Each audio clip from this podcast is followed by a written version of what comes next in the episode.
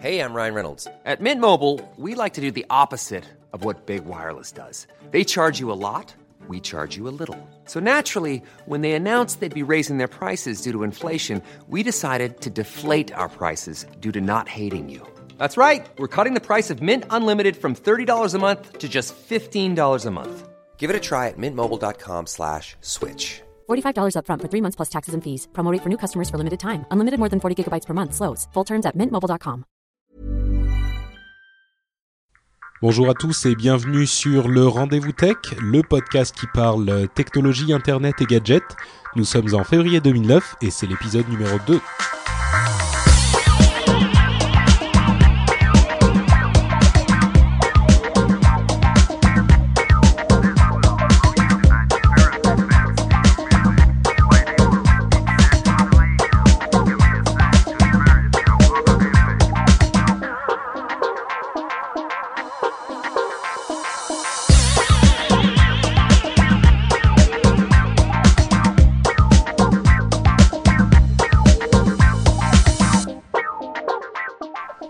Bonjour à tous et bienvenue sur le Rendez-vous Tech épisode numéro 2. Le Rendez-vous Tech c'est le podcast où l'on parle de l'actualité, technologie, gadgets, internet et toutes sortes de choses merveilleuses dans ce goût-là.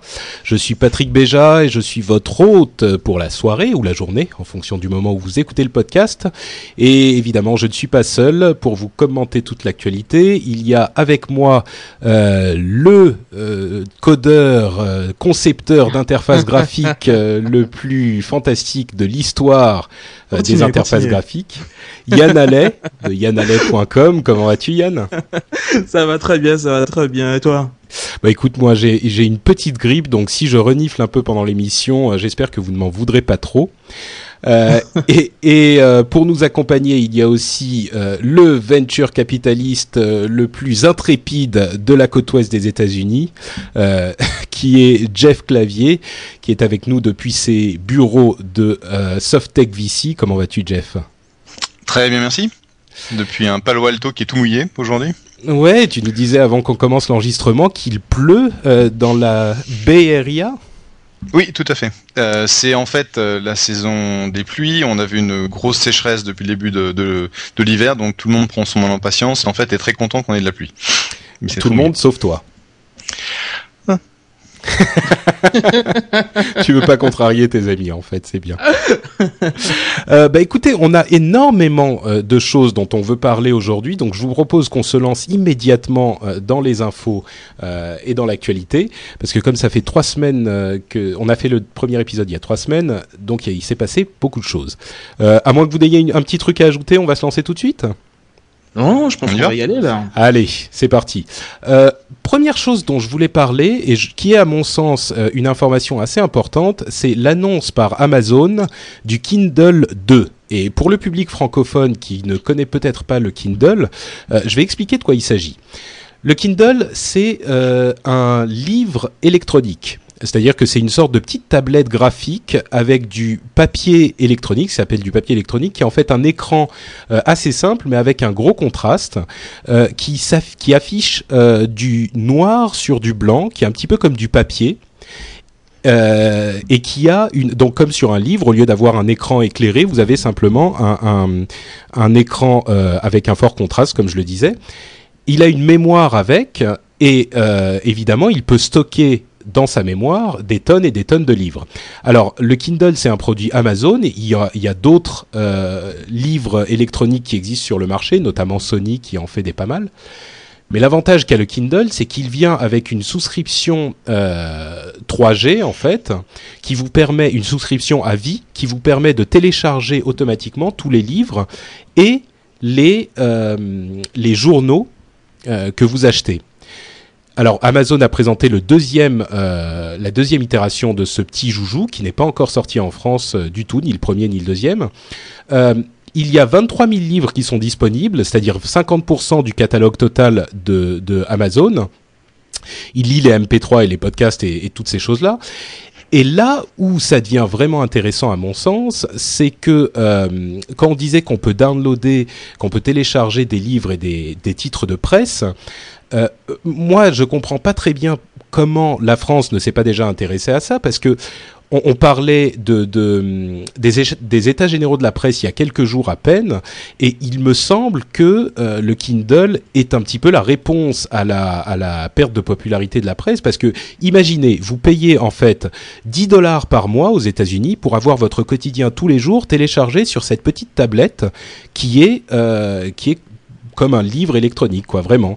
Euh, pareil pour les hebdomadaires, par exemple, pour un dollar et demi par mois, vous pouvez avoir le Times tout- toutes les semaines téléchargé automatiquement sur votre euh, sur votre euh, sur votre Kindle. Euh, pour moi, c'est un truc que la presse française devrait euh, essayer de faire adopter très très vite en France, et je serais même prêt à payer Amazon. Enfin, si je faisais partie de la presse, je serais prêt à payer Amazon pour qu'il l'importe. Euh, à mon sens, c'est peut-être la, réponse au problème de la presse aujourd'hui. Est-ce que j'exagère l'influence de ce truc ou est-ce que vous êtes d'accord avec moi, peut-être Jeff qui est là-bas? C'est vrai que le Kindle a été extrêmement populaire, euh, presque de façon surprenante, si tu me demandes mon avis, parce que c'est quand même une interface assez euh, nouvelle pour lire euh, ben, un journal. Mais j'ai vu effectivement énormément de gens euh, passer de la lecture d'un quotidien euh, papier à un quotidien sur le Kindle.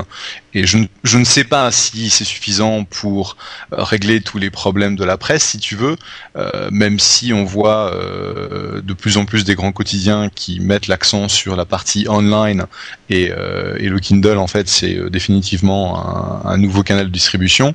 Mm. Mais c'est clair que dans dans l'histoire du papier, le papier doit cesser d'exister ou le papier doit doit diminuer euh, d'importance en termes de source de revenus. Et donc le Kindle qui est un modèle de distribution et de paiement euh, qui a été mis en place et qui a été prouvé est clairement une solution. Et d'ailleurs, c'est presque étonnant pour moi de- de- d'entendre qu'ils n'ont pas, euh, ils l'ont pas sorti en Europe hein, parce que c'est quelque chose qui devrait pouvoir s'appliquer très naturellement. Ouais, on est d'accord. Euh, Yann, euh, t'es peut-être pas Mm. d'accord?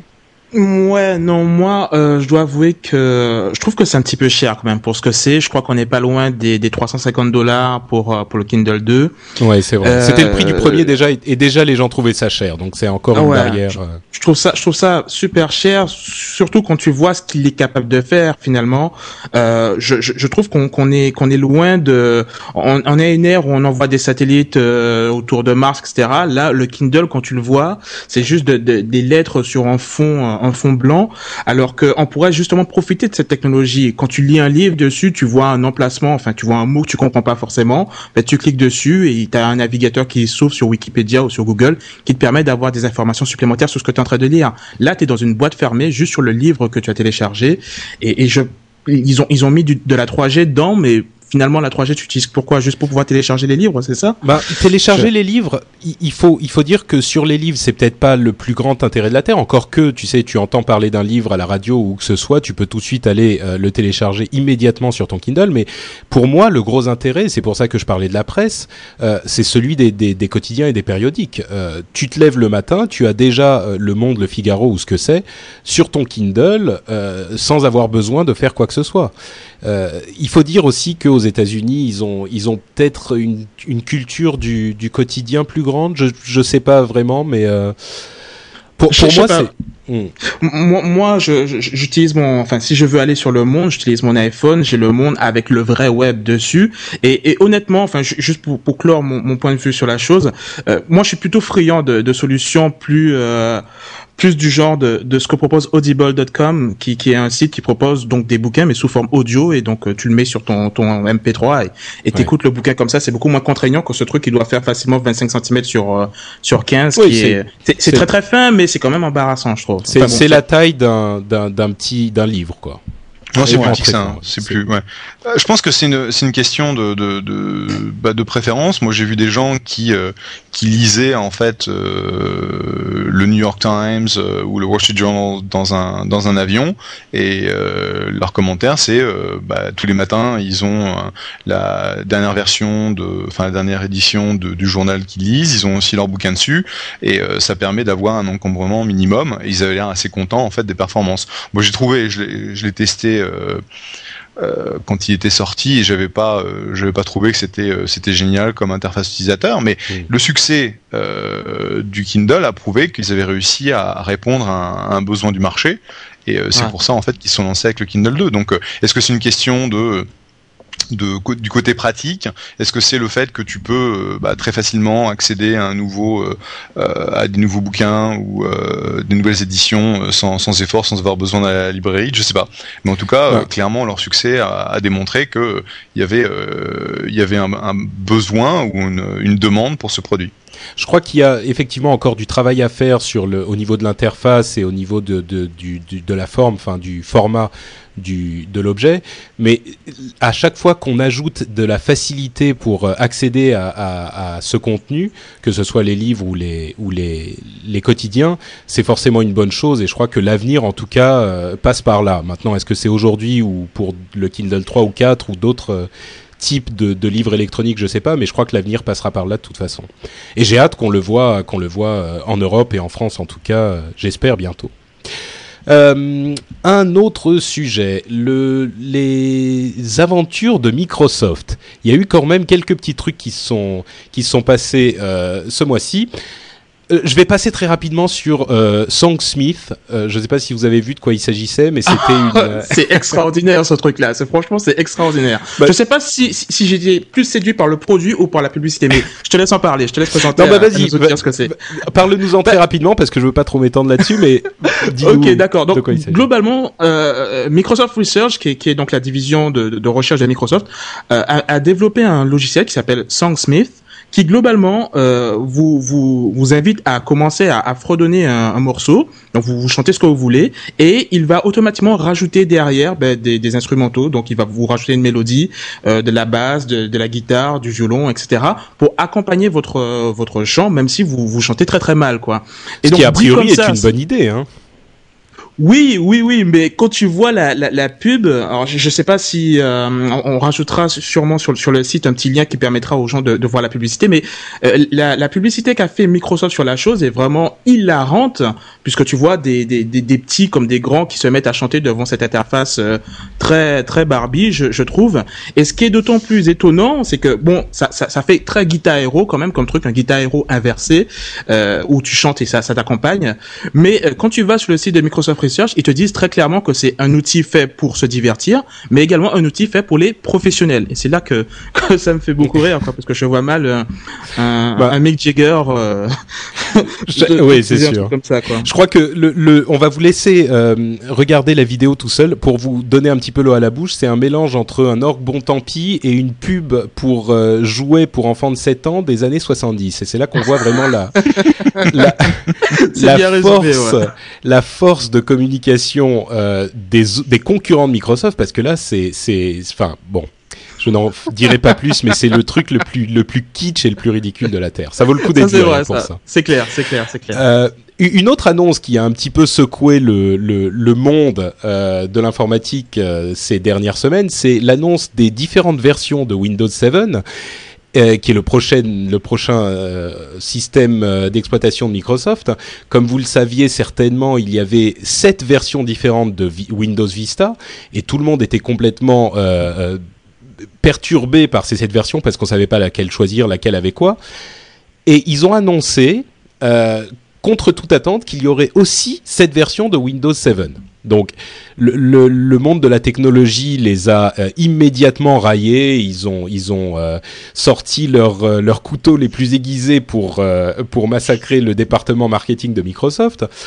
Ce que je peux comprendre, parce que c'est sûr que dire comme ça il y a cette version, c'est un petit peu déconcertant. Le truc c'est que concrètement, dans les faits réels, il y a seulement deux versions dont les gens vont vraiment entendre parler. Parce qu'il y a d'autres versions qui sont pour les pays émergents, des versions plus basiques pour les netbooks, des versions euh, pour le déploiement par, en grosse licence en entreprise, etc.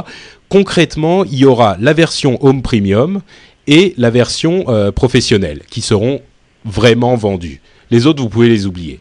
Donc, ouais. Je pense que c'était pas le meilleur, la meilleure façon d'annoncer les choses euh, de la part de, de, de Microsoft. De, je sais pas qui s'en est occupé, mais d'annoncer cette version. Mais concrètement, il y en aura que deux. Hein. Je crois que je crois que c'est bien le cas. Il y aura deux versions qui seront importantes. Ouais, je pense. Mhm. Enfin, il y a, y a, effectivement. Alors moi, moi, j'ai pu voir qu'il y avait six versions en fait, mais euh, globalement, les gens seront surtout intéressés par une version basique et une version premium. C'est ce que vous allez sûrement retrouver à la Fnac quand vous allez acheter votre votre nouveau PC. Et après, ben, les professionnels ont l'habitude d'avoir leur version professionnelle, donc ils ne seront pas perturbés par ça. Et euh, honnêtement, je, je, je ne connais pas de personnes dans mon entourage qui ont été perturbées par les différentes versions de Vista en, deux minutes, tu demandes à un pote qui s'y connaît et te dit voilà, tu prends ça et puis voilà, c'est tout. Oui, mais tu ne devrais pas avoir à demander à un pote. Tu devrais dire voilà, moi je veux celle-là sans avoir à demander à un professionnel, quoi. Enfin, c'est invraisemblable ce, cette histoire. Quand, quand t'achètes macOS, tu, tu te demandes pas est-ce que c'est un tel ah, ou un tel. Tu vas, tu voilà. vas dans un. Voilà. voilà non, ça je veux pas dire, mais. non, mais c'est vrai. C'était inévitable.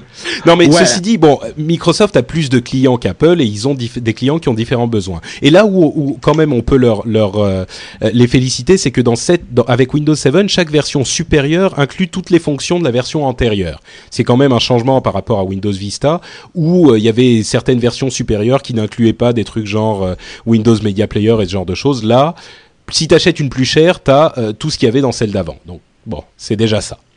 Ouais. Une autre chose, c'est les Microsoft Stores qui ont été annoncés, les retail stores, donc les magasins dans les dans les les malls, les, les ah. Les centres commerciaux. Merci. Euh, qui a fait rire un petit peu toute la. Tu passes trop de temps aux États-Unis, Patrick. Sans doute, ouais.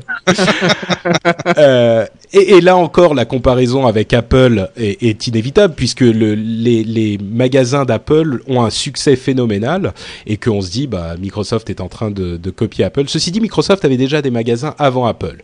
On s'en souvient peut-être pas, ils n'avaient pas beaucoup de succès, mais ils existaient déjà. Mais euh, ça, ça a provoqué certaines moqueries, comme par exemple le fait de dire que les magasins Microsoft auront euh, sept entrées, une entrée basique, une entrée standard, une entrée euh, home premium. Pas vu ça.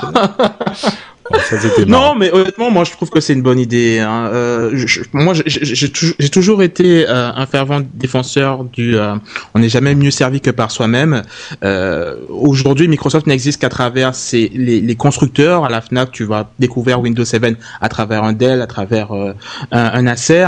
Le, le, fait d'avoir son propre store et de pouvoir mettre en évidence de façon parfaite avec des gens compétents un, Windows Surface, le multitouch de Windows 7 ou, ou mettre en avant les, les fonctionnalités telles que, que, Windows Media Center ou le Xbox Live dans un environnement, tu sais, très cocooning avec des, des beaux petits fauteuils qui font 45 cm d'épaisseur, bien moelleux et tout, et une hôtesse charmante. Enfin, j'exagère un petit peu la chose, mais je pense que le, fait de, de la, présentation euh, c'est quelque chose de, de, très important et, et on n'a pas toujours ce, ce, petit degré de, de finition qu'on a nos produits qui sont exposés en, en grande surface. Donc euh, moi, je trouve ça vraiment très très bien de la part de Microsoft de se rapprocher un petit peu des, des consommateurs comme ça avec des, des Microsoft Stores.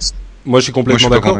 Ah, d'accord. Moi, moi, je suis pas convaincu au sens où. Euh, enfin, vas-y, je t'en prie. Juste un truc, c'est que j'irais même plus loin, c'est que je dirais que Microsoft devrait carrément faire des PC à eux des PC qui sont certifiés Microsoft et qui fonctionnent bien et qui peuvent présenter effectivement parce que comme tu le dis, moi je pense que ça pourrait donner quelque chose s'ils le font bien. Vu la pub bon tant pis du euh, du Songsmith, c'est pas certain, mais euh, je pense qu'ils devraient le faire.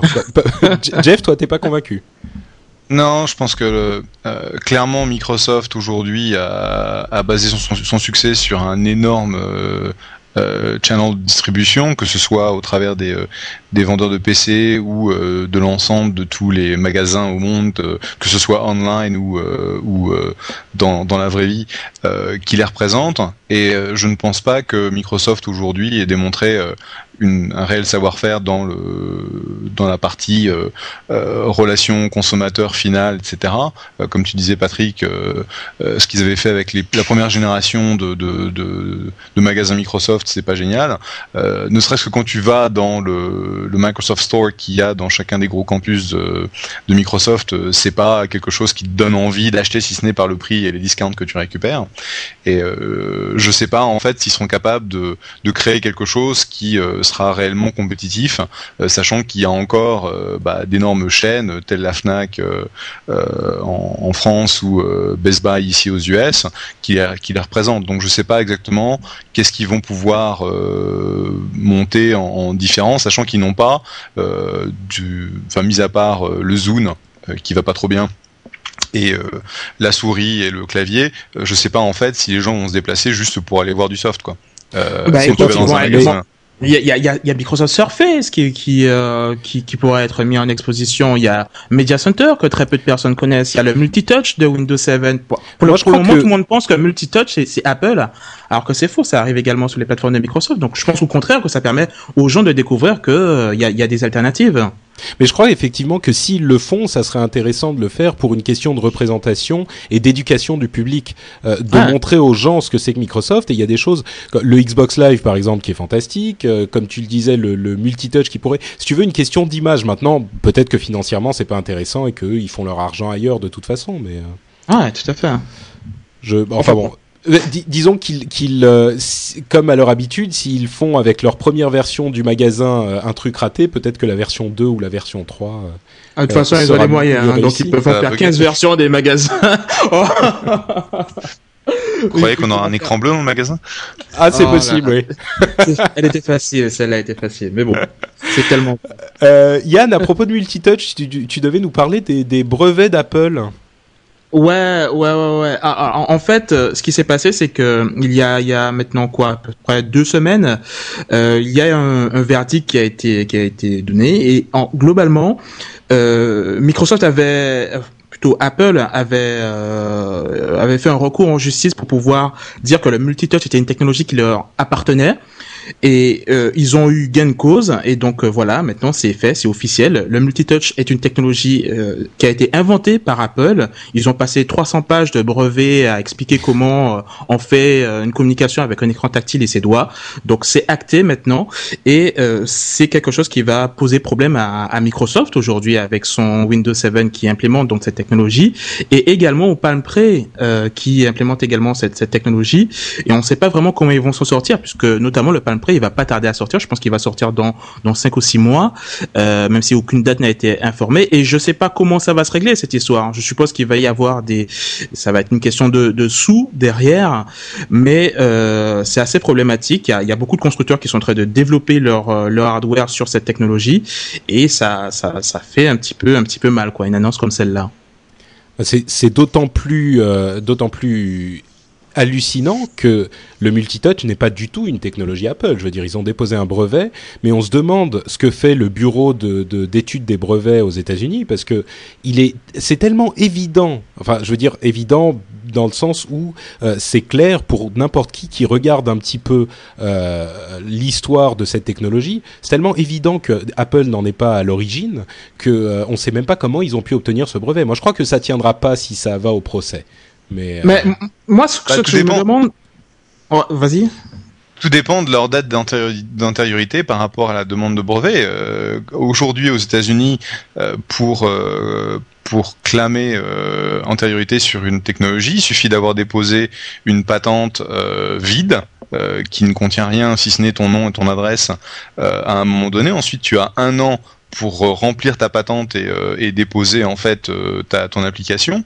Et il suffit en fait qu'ils aient déposé il y a un bout de temps quelque chose qui soit lié au multitouch alors que tout le monde était en train de développer cette technologie pour qu'ils puissent dire on était les premiers. Donc c'est pas parce qu'ils n'étaient pas les premiers à commercialiser la technologie qu'ils n'ont pas antériorité euh, d'un point de vue patente euh, sur euh, sur ce truc. Et c'est pour ça à mon avis que le, USPTO leur a donné la patente. Parce que en fait ce qui se passe ce que font les examinateurs, s'ils vont regarder ce qu'on appelle le prior art, donc quelles sont l'ensemble des patentes, des technologies, des choses qui ont été inventées à ce jour, à la date à laquelle le- le- la patente a été déposée, et s'ils considèrent que c'est la première fois que cet ensemble de, claims, c'est-à-dire euh, on a inventé euh, telle chose, on a inventé tel truc, euh, si c'est la première fois que la claim, la claim est faite, à ce moment-là, ils vont dire ok c'est bon, la patente est valide.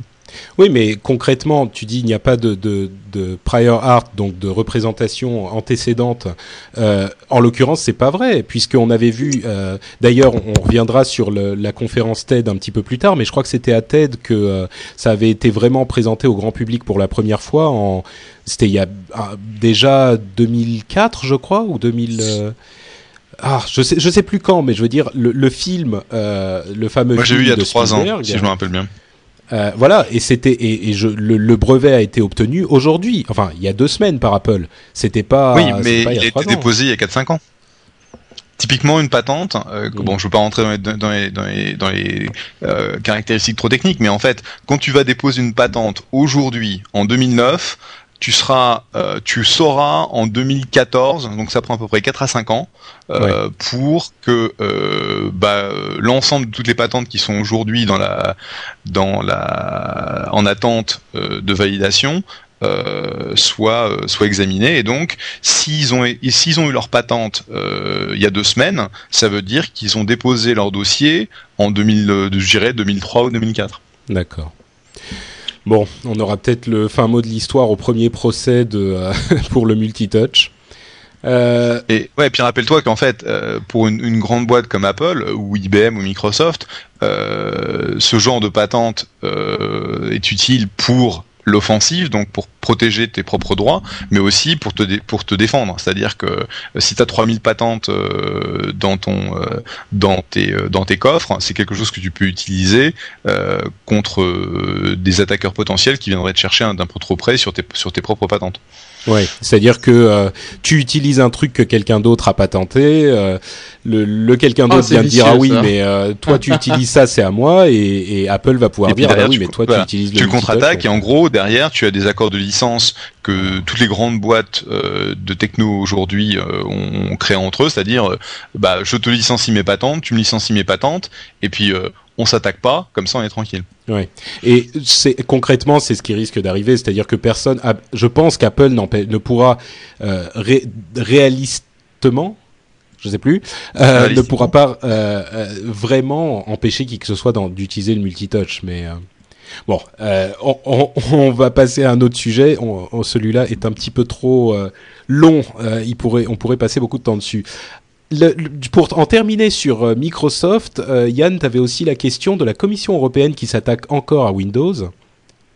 Ouais, ouais, ouais. Euh, globalement, ce qui, ce qui se passe, euh, c'est que la, la, Commission européenne, qui décidément aime beaucoup Microsoft, euh, est en train d'étudier un sujet euh, comme quoi il faudrait s'arranger pour que les prochains systèmes d'exploitation de Microsoft, voire les, les actuels, euh, soient dépossédés d'Internet Explorer. C'est un sujet qui, qui, qui, revient à plusieurs reprises. On ne comprend pas pourquoi Internet Explorer est à ce point greffé au système d'exploitation de Microsoft et ils sont en donc d'évaluer, de, de monter un, un, dossier pour euh, plus ou moins obliger Microsoft soit à enlever euh, Internet Explorer de son système d'exploitation complètement, euh, ce qui est euh, peu probable, ou soit de fournir le système d'exploitation avec un, un jeu de, de, de, navigateurs tels que Firefox, Opera, enfin la liste n'a pas encore été définie, mais il, faudrait comme ça, dès qu'on installe sur Windows, avoir le choix entre différents navigateurs, et c'est ce que c'est ce qu'essaie d'imposer de, la, la, Commission européenne à Microsoft. Ils sont c'est encore à l'étude pour le moment, mais euh, ça rappelle quand même la petite histoire qu'il y avait eu autour de, de Windows XP euh, N. Je sais pas si vous vous, en souvenez de, cette histoire. Mm. Où, euh, alors pour, pour les, les, auditeurs, Windows XP N, c'était une version que Microsoft avait sortie à la demande de, enfin, en réponse à, à, une attaque de la Commission européenne qui exigeait que Windows XP soit vendu euh, soit disponible dans une version sans Windows Media Player. Donc ils avaient sorti cette version Windows XP N qui était dépourvue de Windows Media Player et euh, si mes souvenirs sont bons était au même prix que la version standard de Windows XP. Donc euh, voilà.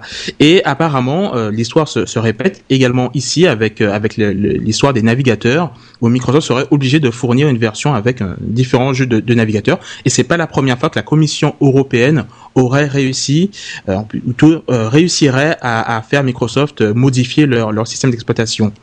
Bah, tout ça, c'est des questions de, de vente liée et d'abus de, position dominante et de monopole, effectivement, parce que euh, dans le système d'exploitation, la Commission européenne avait estimé que euh, Windows Media Player était donc un lecteur multimédia qui n'était pas euh, intimement lié au système d'exploitation. C'était une euh, opinion discutable, mais ils estimaient que c'était donc de la vente liée d'un autre produit. Euh, pour le, navigateur euh, web, aujourd'hui, on peut difficilement concevoir un système d'exploitation qui soit vendu sans navigateur web. Donc, euh, à la limite, l'idée du, d'en avoir plusieurs et qu'on puisse choisir au moment où on, installe Windows lequel on va utiliser, pourquoi pas. Mais, mais le fait d'en livrer sans... Même ça, c'est même, même cette idée-là, elle est absurde. Des navigateurs web, il y en a plein. Euh, alors tu vas, tu vas tous les intégrer dans le système d'exploitation. Si demain, moi, je décide de, créer un, navigateur web le plus basique, est-ce que je peux exiger à être euh, dans dans dans le système d'exploitation de, de, Microsoft? Euh, Apple, ça fait des années qu'ils nous sortent un, un macOS avec Safari, avec iTunes personne, ça ne dérange pas les gens plus que ça. Et puis si jamais ils sont pas, ils sont pas, ils sont pas en position de, de, en position dominante sur le marché, donc les mêmes règles ne s'appliquent pas. C'était ah facile bah comme je, pense que c'est vrai, c'est vrai, c'est pas. Euh, oui, effectivement, Safari sur le PC c'est nulle part, mais enfin, quand tu installes iTunes, euh, en gros, toutes les euh, tous les 15 jours, on te demande tiens, est-ce que tu veux installer Safari aussi? Puis tu fais pas attention, tu veux update iTunes, tu veux installer Safari aussi. Bon, je pense que euh, là, aujourd'hui, Firefox est devenu un, un browser énorme sans avoir eu le, le, le besoin d'être installé par défaut par sur les OS Microsoft. je pense que je sais pas si ça allait trop loin pousser le bouchon. Je suis d'accord avec Yann. Euh, si jamais les gens se retrouvent dans une qui installent euh, Windows en Europe se retrouvent dans une situation où euh, ils n'ont pas cliqué la bonne option, ils n'ont pas de navigateur internet, ça va être un peu dommage pour eux. D'autant plus que J'espère qu'au minimum ce sera implémenté d'une façon qui, qui, a du sens. Euh, et, c'est vrai qu'aujourd'hui, euh, mis à part euh, bah, Firefox, Chrome, Opera, bon, où est-ce que où est-ce où est-ce que tu vas t'arrêter quoi? Euh, Donc je, je, je, vois pas ça ayant beaucoup de sens. D'autant plus que les, les, gens ne voient pas systématiquement euh, tous les endroits où euh, Windows utilise Internet Explorer. On a des menus dans Windows où on n'a pas l'impression que c'est Internet Explorer qui se trouve derrière, mais en, tant que développeur, je peux vous dire que il y a beaucoup de, de, de menus d'aide euh, que vous quand vous appuyez sur F1 sur un programme et que l'aide s'affiche, derrière c'est Internet Explorer qui, qui, qui est utilisé. Euh, beaucoup de développeurs s'appuient sur le, le fait que euh, quand ils développent leur application, systématiquement, il y aura Internet Explorer sur l'ordinateur. Aujourd'hui, quand je développe mes applications, je pars de ce principe-là. Demain, si jamais je sais que je vais, mon application pourra potentiellement être installée sur une machine où il n'y aura pas Internet Explorer, ça va me poser beaucoup de problèmes et ça poser beaucoup de problèmes aussi à ma société en tant qu'éditeur de logiciels. Et je rajouterai juste une dernière chose, euh, c'est que si jamais cette histoire passe avec ces navigateurs qu'il faut euh, encapsuler direct avec euh, Windows, ben, quid de Notepad, de WordPad, le jour où OpenOffice va dire, ben, c'est pas normal qu'il y ait un, y ait un WordPad dans Windows, euh, nous aussi, enfin ça nous fait de l'ombre et on voudrait être shippé directement avec avec Windows. Enfin, c'est la, la porte ouverte à tous les éditeurs. Tout le monde voudra rentrer dedans, ou sinon, on, on se retrouve avec un, un, un, système hyper modulaire, comme ce qu'on retrouve avec avec euh, avec avec les éditions de, de Linux, où tout est sous forme de package et on compose son OS. Mais ça, c'est du Linux, c'est pas pas du clé en main comme euh, comme ce à quoi on a été habitué avec les technos Microsoft depuis depuis des années. D'autant plus que effectivement vendre un, un système d'exploitation sans navigateur internet, enfin c'est comme vendre une une voiture sans pneus quoi. Je sais, je crois que c'est dans Tweet que euh, Mollywood disait ça quand elle passait dans Tweet euh, tout à l'heure. Enfin ça n'a pas de sens quoi. Ouais, tout à fait. Et, et c'est effectivement la porte ouverte à toutes les fenêtres. Euh... je te, je te coupe, Mais j'ai du mal, j'ai du mal à voir quel est l'intérêt du consommateur et qu'est-ce qu'ils essaient de, de, de, de question de, de position dominante ici. encore. Ouais. Non. Bon, ouais. Visiblement, aucun, aucun d'entre nous n'est convaincu. Hein. Ah, pas du tout, pas du tout, non. Euh, on parle de position euh, dominante et on donc on... ah non, avant de passer à Google, on, on, va avoir une série de news sur Google qui visiblement les gens chez Google ne dorment pas. Euh, mais on a une dernière petite chose qui nous permet aussi de parler de, de TED qui est un truc qui me tient assez à cœur. Et ben, je vais laisser euh, Jeff en parler peut-être. Tu as vu la conférence de Bill Gates euh, à la conférence TED, le keynote de Bill oui, Gates Oui, euh, bah, il a parlé en fait le. le peut-être d'abord expliquer, expliquer ce que c'est que TED pour les gens qui connaissent pas. Oui, donc TED, c'est euh, donc une conférence qui s'appelle euh, Technology, Entertainment and Design. Ça fait 25 ans qu'elle qu'elle existe.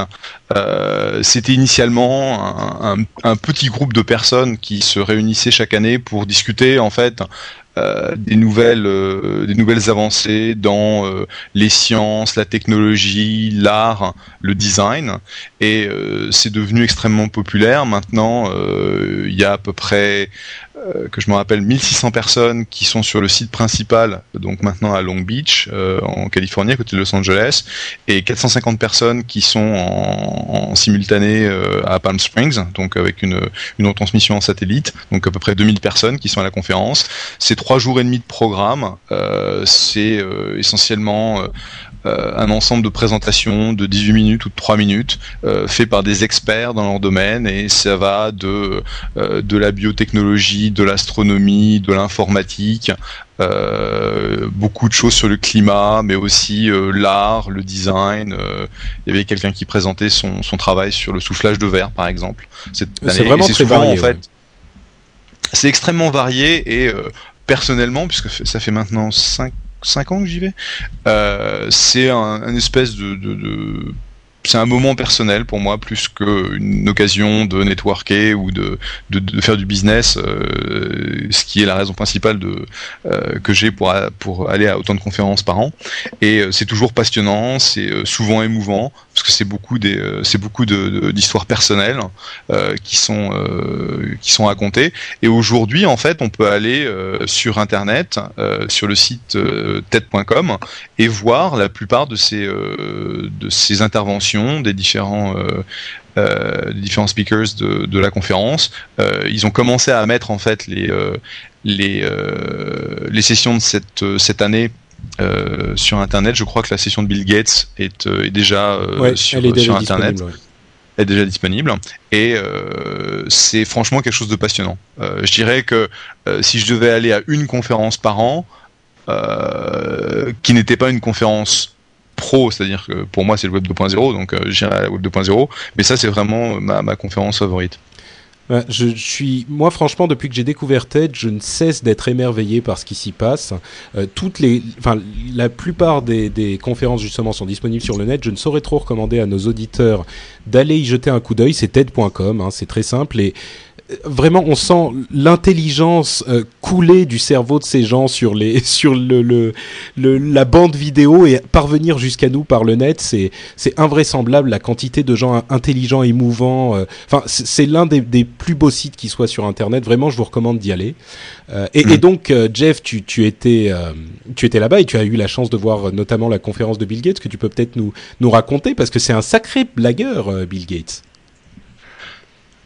Oui, c'est un sacré. Enfin, quand tu vois Bill Gates sur scène, surtout quand il parle en fait des, euh, gros sujets sur lesquels euh, il a décidé de se préoccuper, et, euh, je pense que c'est admirable que bah, l'homme le plus riche de la terre et que bah, quelqu'un qui a vraiment accompli d'énormes choses avec Microsoft ait décidé il y, a, maintenant un an de, prendre sa retraite et de se focaliser sur les gros problèmes de ce monde en investissant quelque chose comme un ou deux milliards de sa de sa fortune personnelle par an par an sur, euh, sur le travail de sa, de sa fondation, et ça je trouve ça admirable.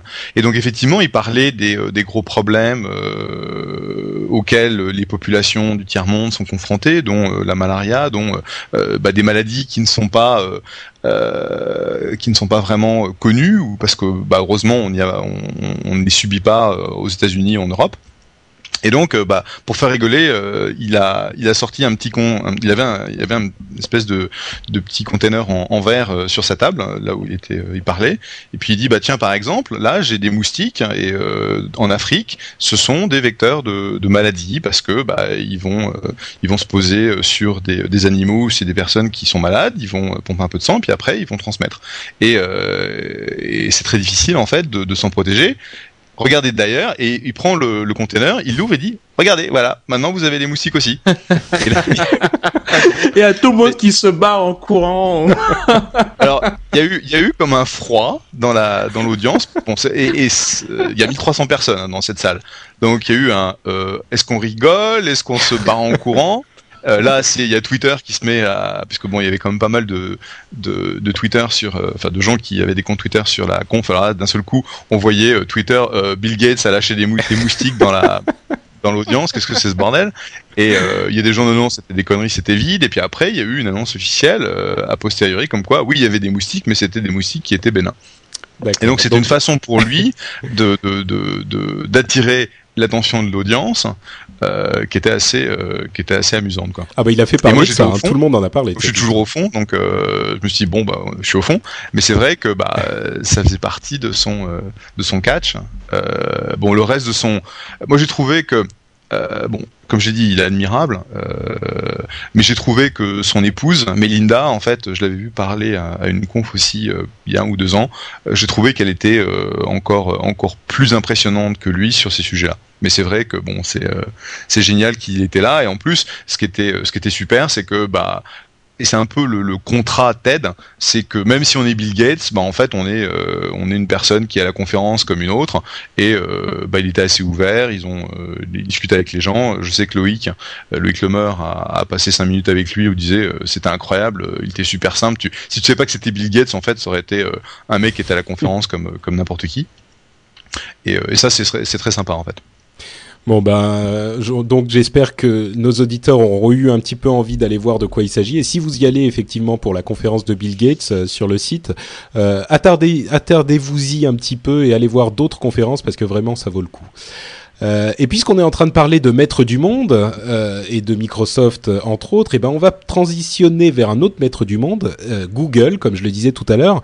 Ils ont fait une série de nouveautés c'est, ce dernier mois qui est euh, invraisemblable. franchement, mais je, je comprends pas comment ils font. Tous les jours, ils annoncent un truc nouveau, que ce soit pour Gmail ou d'autres d'autres trucs ou Google Earth ou enfin bon, chaque jour il y avait un truc nouveau. On en a retenu quelques-uns. Et le, premier truc, c'était euh, assez amusant. C'était euh, le fameux euh, titre qu'on a eu, auquel on a eu droit le lendemain sur tous les sites de technologie. C'était Google a détruit Internet pendant 45 minutes. Alors qu'est-ce qui s'est passé C'est un petit peu exagéré quand même. Ce qui s'est passé, c'est que un petit peu quand même. Google en fait utilise une société tierce pour pour déterminer quel site qu'ils indexent sont dangereux, donc porteurs de virus ou ce genre de choses. Euh, quels sites sont dangereux et quels sites ne le sont pas? Et il y a eu une ligne qui a été modifiée dans cette liste, qui était la ligne de la, la racine de tous les sites web. C'est-à-dire que le, la ligne, c'était juste un slash. Et pour les gens qui connaissent un petit peu, un slash, ça veut dire tout, tout, ce qui existe, en gros. Hein. Je, je, schématise, euh, ne m'envoyez pas de mail, mais en gros c'est ça. Donc ce qui s'est passé, c'est que quand on allait sur euh, sur Google, euh, on tapait une recherche et tous les sites qui apparaissaient en résultat étaient considérés comme dangereux par Google. Donc quand on cliquait dessus, ils affichaient attention, ce site est dangereux, n'y allez pas. Si vous voulez quand même y aller, cliquez ici, mais c'est très dangereux. Tous les sites donc étaient, étaient comme ça, y compris celui, le site de Google lui-même. Hein. Vraiment tous les sites qui étaient recherchés par, par, euh, par eux. Alors ça peut paraître anodin, mais euh, comme on a eu des, chiffres un petit peu après, et certains sites pendant cette période de 45 minutes ont vu leur trafic descendre de, de 50% à peu près, ce qui veut dire qu'il y a... Enfin, c'est vrai qu'aujourd'hui, la plupart des gens euh, utilisent Google même comme euh, comme dans la barre d'adresse, ils tapent le nom euh, s'ils veulent aller sur euh, je sais pas moi Yahoo dans un excès d'ironie, ils veulent aller sur Yahoo en passant par Google, ils vont pas taper yahoo.com, ils vont taper Yahoo dans la barre de recherche Google et cliquer sur le premier lien.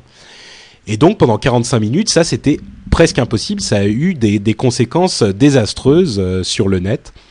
Je sais pas si ça vous inspire quelque chose de particulier, mais c'était bon à, à signaler je, trouve que c'est quand même révélateur de, de la façon dont, dont les gens utilisent leur ordinateur. quoi. C'est-à-dire qu'apparemment, euh, ça veut dire que la plupart des gens préfèrent taper directement le nom du site euh, sur lequel ils veulent aller, donc Google, plutôt que de passer par un favori. C'est dingue quand même, parce que quand tu dis 50% des sites qui ont eu un, du trafic en moins, ça veut dire déjà ça montre à quel point les, les sites sont dépendants de... Certains sites sont dépendants de Google, mais euh, ça, ça montre aussi comment les, les gens utilisent, et je pensais qu'il y avait beaucoup plus de gens qui passaient par des favoris, des trucs comme ça mais j'aurais jamais soupçonné une perte de 50%, quoi. Et puis surtout pendant 45 minutes.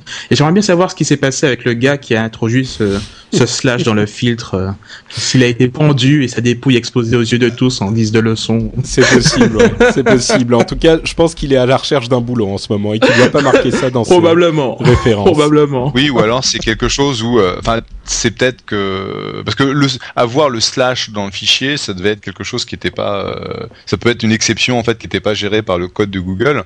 Euh, parce que bon, c'est quelque chose qui aurait pu être détecté quand même quand ils pensent.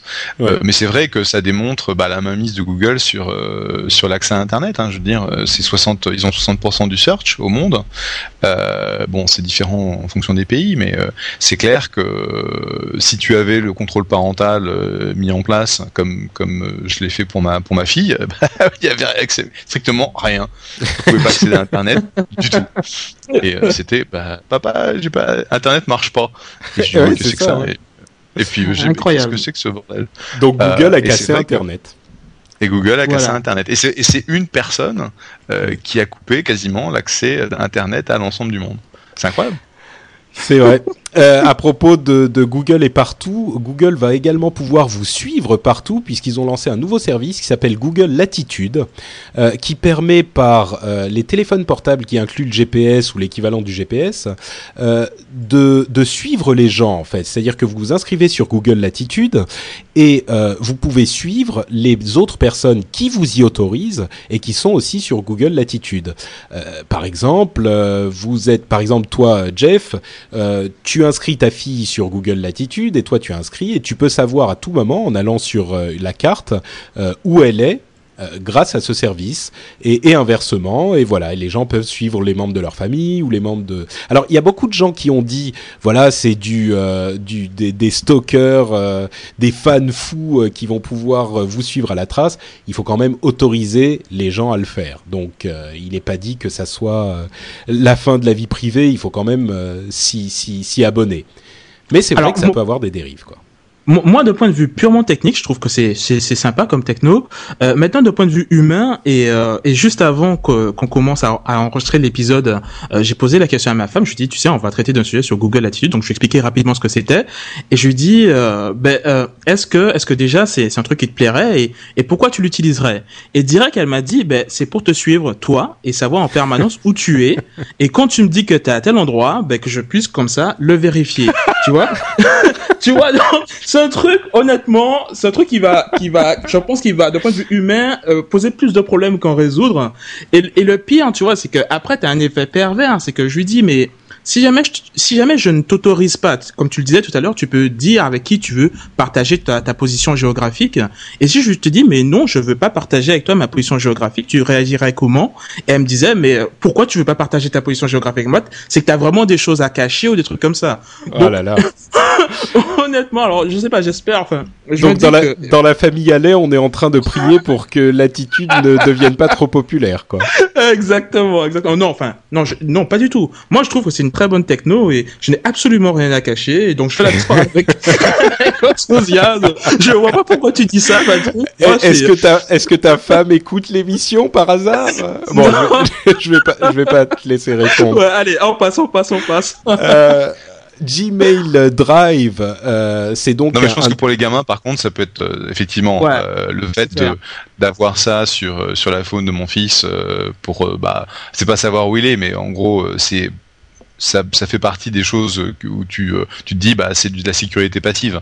Euh, parce que bon tu sais jamais ce qui peut ce qui peut se passer. Ouais, mais c'est vrai que, comme ça. mais c'est vrai que la notion de bon, t'as as des services hein, comme ça comme Looped euh, qui existent déjà depuis euh, depuis euh, un an sur l'iPhone, qui sont très populaires, où les gens peuvent broadcaster leur leur location.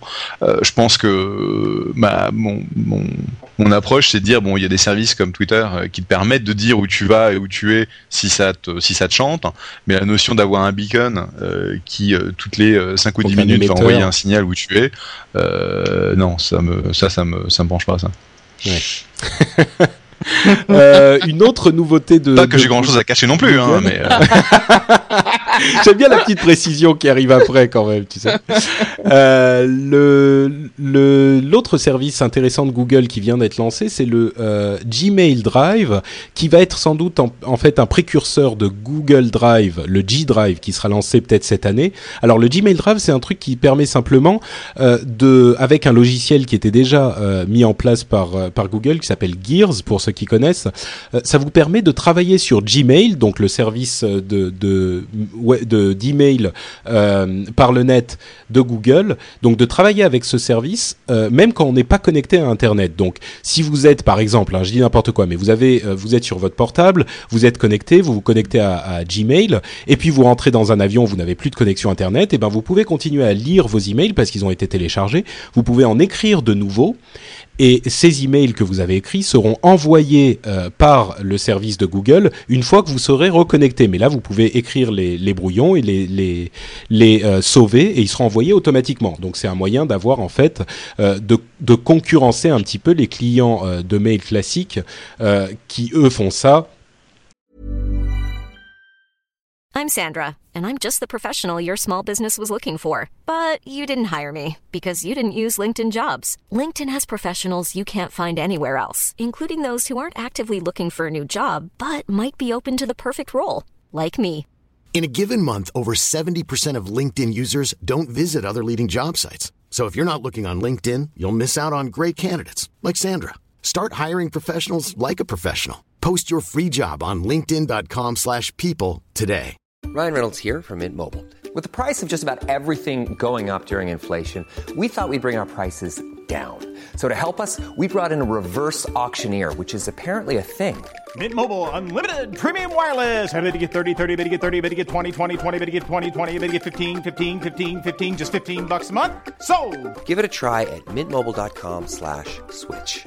$45 upfront for three months plus taxes and fees. Promo for new customers for limited time. Unlimited more than 40 gigabytes per month. Slows. Full terms at mintmobile.com.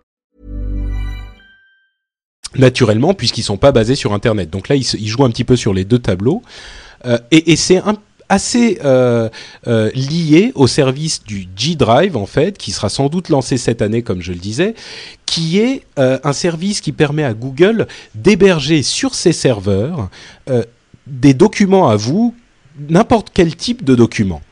C'est-à-dire que ce soit des documents Word, des documents, euh, je dis n'importe quoi, mais euh, des documents euh, Photoshop, des documents Excel, quoi que ce soit, vous pourrez les héberger sur leur serveur, sur votre compte, et y accéder où que vous soyez.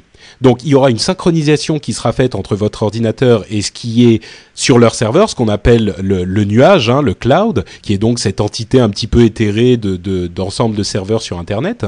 Et l'avantage que ça aura évidemment, c'est que finalement vous n'aurez pas besoin de vous soucier de ce que vous faites de vos documents, puisque comme ils seront sur les serveurs de Google, comme ils seront dans le cloud, vous pourrez y accéder où que vous soyez ça a un énorme avantage et ça relance l'idée du euh, thin client computing qui est euh, cette idée du de l'ordinateur qui ne vous sert qu'à être une fenêtre vers internet qui est un petit peu l'idéal de Google puisque Google est une euh, société basée sur cette technologie d'internet et qui est au désavantage de Microsoft puis- puisque Microsoft a besoin d'un ordinateur pour faire tourner son système d'exploitation. Finalement si Google développe ce concept euh, jusqu'au bout on pourrait imaginer avoir un ordinateur très très simple qui serait simplement un navigateur Internet et avec zéro puissance sur l'ordinateur. Et donc ce navigateur vous offre la fenêtre sur Google, donc sur Gmail, sur vos documents, sur tout ça.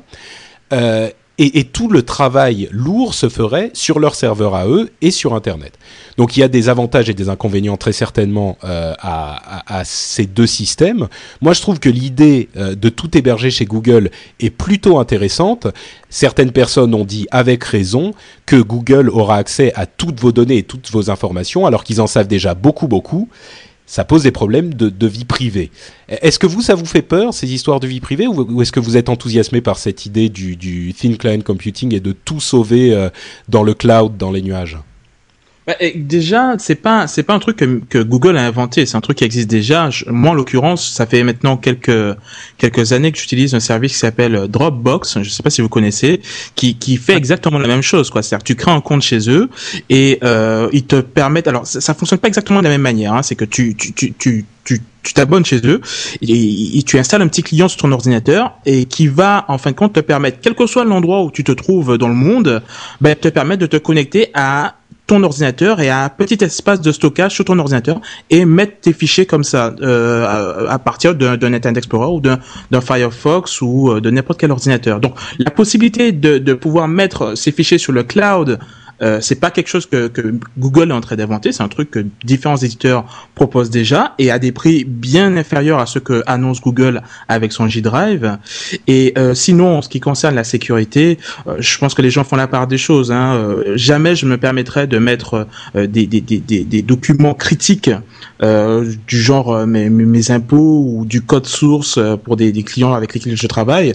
Le, le type de fichier potentiel que j'hébergerais sous des solutions comme celle-là, ce sont des, des photos de vacances ou, euh, ou un CV ou euh, une maquette pour un site ou un truc comme ça. Mais, mais je pense que les gens seront suffisamment raisonnables pour euh, savoir que euh, voilà, ça c'est beaucoup trop critique pour que je puisse le mettre in the cloud et, et pour, pour, mais pas pour autant fermer la croix sur un G Drive et, et l'utiliser dans d'autres situations. Et juste pour euh, revenir sur ce que tu disais juste avant, cette histoire de, de clients légers euh, qu'on pourrait avoir dans, dans un avenir euh, plus ou moins proche ou lointain, euh, j'y crois pas du tout. Euh, y a beaucoup de gens pensent que le que l'avenir se trouve dans dans le client léger et que tout se trouve in the cloud.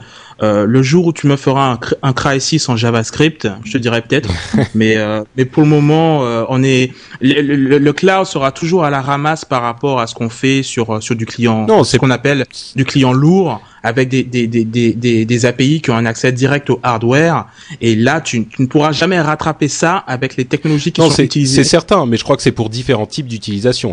Le client léger, ça serait pour un certain type d'utilisation. Euh, Moi. Voilà. bon,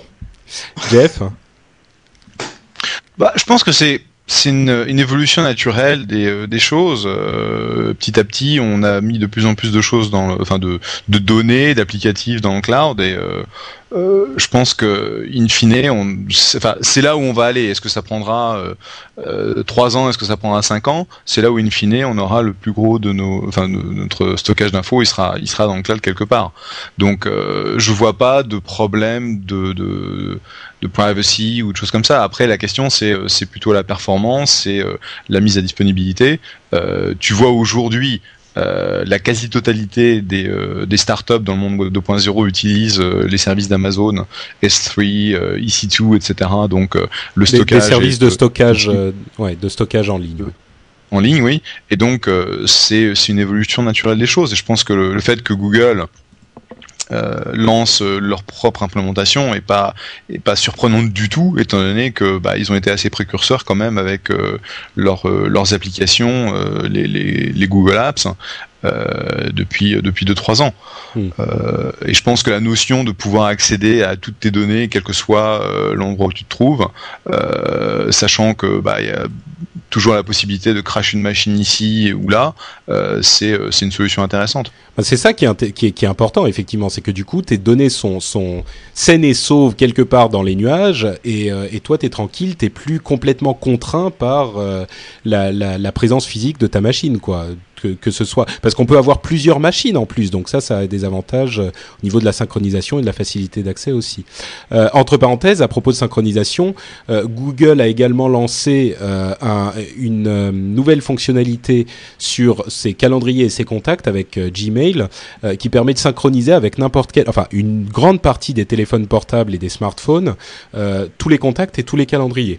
Donc et ça utilise Microsoft Exchange et c'est un service qui est gratuit alors que euh, généralement il était payant. euh, en, tout cas, Microsoft faisait payer ce, ce type de service et relativement cher d'ailleurs.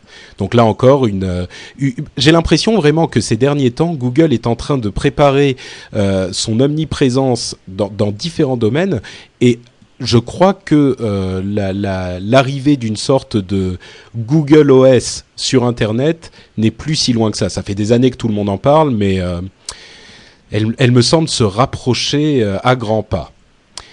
Euh, Google Earth 5 est, sorti. Si vous n'avez pas encore utilisé cette euh, application, downloadez-la tout de suite. Elle est incroyable et elle ajoute les fonds marins à, l'imagerie classique de, la Terre. Vous pouvez également explorer une grande partie des fonds marins avec ce nouveau Google Earth. Pour les océanologues parmi nous, ça sera intéressant.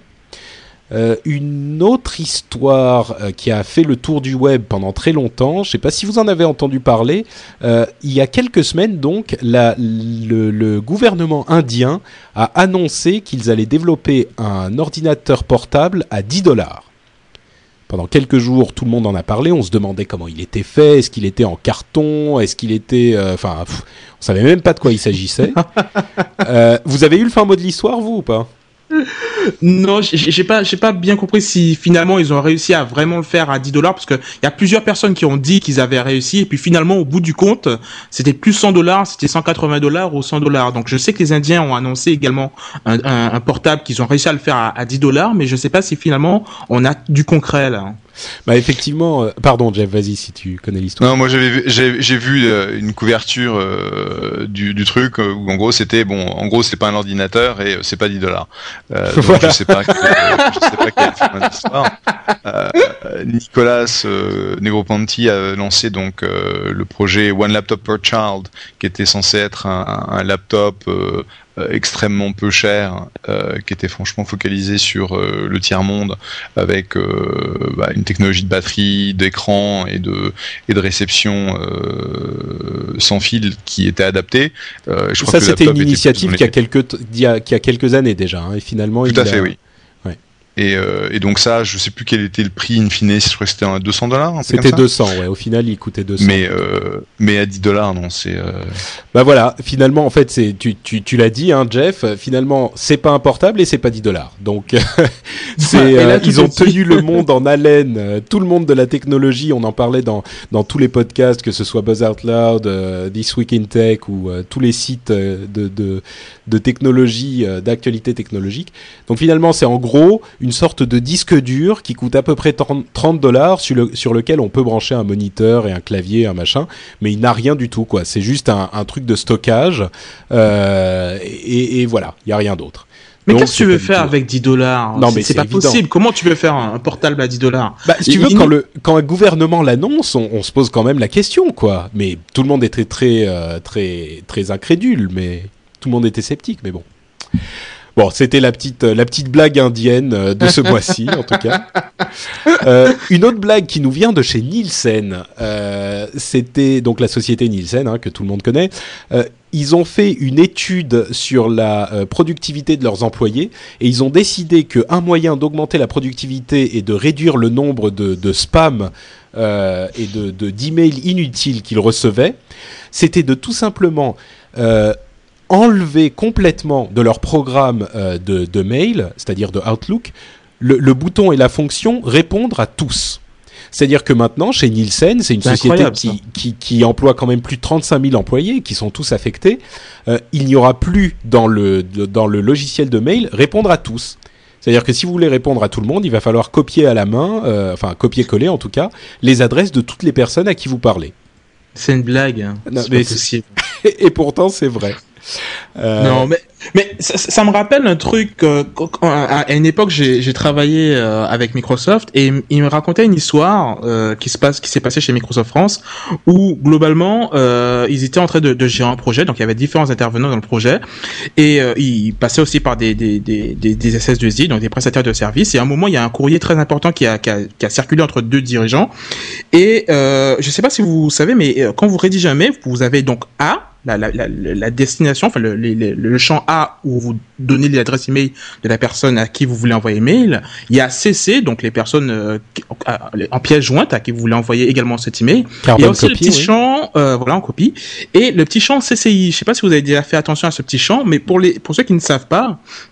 CCI, ça permet de, de rajouter donc quelqu'un euh, dans, dans, dans l'email qui va recevoir cet email, mais les autres personnes qui se trouvent dans A et dans, dans CC ne, ne verront pas la personne qui était en CCI. Donc ça permet finalement d'envoyer un mail euh, et de mettre quelqu'un aussi en, en, en copie, mais que les autres ne, ne, le voient pas en fin de compte. Que c'est une façon de, de de mettre ça de façon discrète. Et ce qui s'est passé, c'est que euh, la personne qui a reçu le mail en CCI euh, s'est sentie un petit peu privilégiée et dit bon mais euh, ok passe, je vais essayer de d'en placer une d'intéressante. Et donc il a répondu en fait quand il a fait un reply all en répondant à tout le monde et euh, a donné son point de vue sur le sujet alors qu'il n'était pas censé du tout être dans la conversation. et depuis ce jour-là, euh, Microsoft a, a également, Microsoft France a, a enlevé, en fin de compte, a demandé de ne plus utiliser donc le champ CCI parce qu'ils ont eu des problèmes également avec le, le reply all quoi, puisque des gens euh, utilisaient ce truc-là. Oh, euh, c'est sûr voilà. que ça peut, ça peut poser des problèmes, mais de là à carrément enlever la fonctionnalité plutôt que d'éduquer les gens à l'utilisation de la chose, c'est un petit peu. Ah, ça c'est un grand Ouais, chantier. Le problème, c'est que c'est pas toujours évident de, de voir euh, quand t'as été euh, BCC. Enfin, en, dans un programme anglais, c'est le BCC, le Blank Carbon Copy. Ouais, c'est en- pas je précise évident. en, en français, CCI, c'est car- euh, copie carbone invisible. Voilà. Euh, et et c'est pas toujours évident euh, de voir que tu as été BCC. Euh, Et donc c'est vrai que ça peut amener à des situations un peu difficiles. Ils ne faisaient pas les fiers. hein. En tout cas, Nielsen a trouvé une, euh, une, euh, une euh, solution un petit peu radicale, mais bon. Ça a, fait, ça, a fait rire le net pendant quelques jours, cette histoire. Tu m'étonnes. Avant dernière nouvelle dont je voudrais parler également, c'est que euh, YouTube a décidé d'autoriser le téléchargement de vidéos depuis leur site. C'est un truc qui n'était pas euh, encore euh, disponible jusqu'à aujourd'hui. Et la nouveauté, c'est que le téléchargement sera disponible soit gratuitement, soit de manière payante.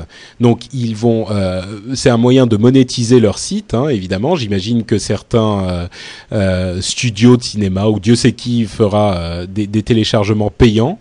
Et ça va être sans doute étendu à l'avenir, mais en tout cas, ça vient d'arriver. C'est un, un, changement de d'attitude pour YouTube qui faisait du, du tout streaming jusqu'à maintenant. Moi, je suis le problème, c'est que YouTube souffre terriblement de leur image de petits trucs rapides, euh, pas chers, enfin gratuits, sur lesquels on va pour, pour voir euh, ce que je sais moi, des chats ninja euh, qui, qui mangent du gâteau, tu vois. C'est le genre de truc que tu vas voir sur YouTube. J'irai pas du tout penser, enfin je penserais pas du tout à aller télécharger un truc sur YouTube en, en payant. Ça c'est plutôt un truc que j'irai faire sur iTunes que sur YouTube, mais bon, peut-être qu'ils réussiront à changer leur image. Voilà, d'autant plus que c'est un truc qui existe, enfin, qui était déjà possible avant. Tu avais plein de sites où tu rentrais l'URL de, de, la vidéo que tu voulais télécharger en dur et euh, tu, tu tapais juste l'URL et puis il te donnait un lien télécharger maintenant quoi. Donc euh, le site te, streamait le contenu et le convertissait à la volée en fichier MP que tu pouvais récupérer sur ton disque. Donc euh, c'était pas forcément légal mais c'était quelque chose qui était possible pour les vidéos en tout cas qui étaient libres de droit. Et euh, moi je je suis pas comme toi, c'est-à-dire que la qualité des vidéos, en, tout cas la majorité des qualités des vidéos sur YouTube ne me pas à, utiliser ce genre de service quoi. Surtout qu'il y en aura sûrement beaucoup à la clé qui seront qui seront payants. Donc euh, non, je suis pas plus que ça intéressé.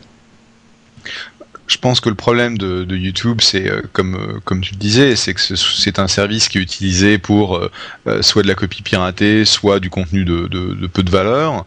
Il voit à côté le succès de services comme Hulu euh, qui euh, a du contenu euh, premium que tu peux regarder modulo le, passage de quelques de quelques pubs.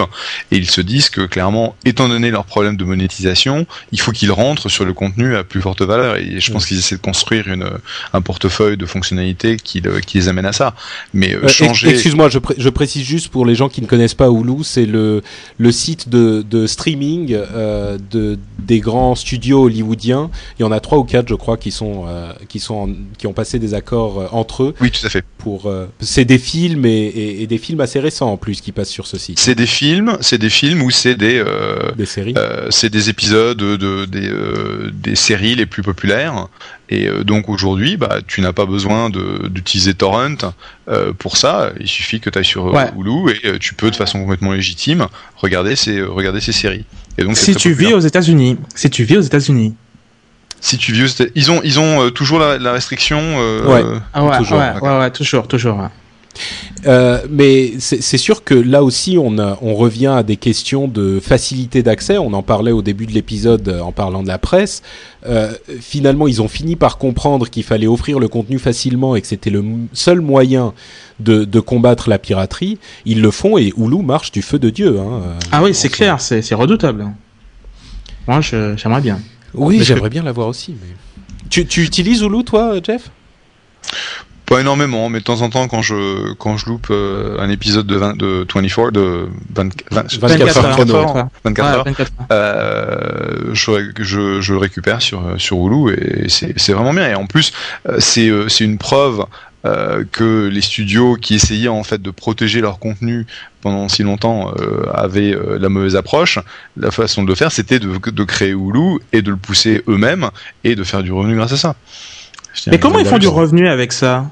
Bah, la pub. Pour le moment, c'est essentiellement de la pub. Et c'est de la pub, en fait, c'est un des, c'est un des sites de vidéos qui monétise le mieux aujourd'hui sur Internet.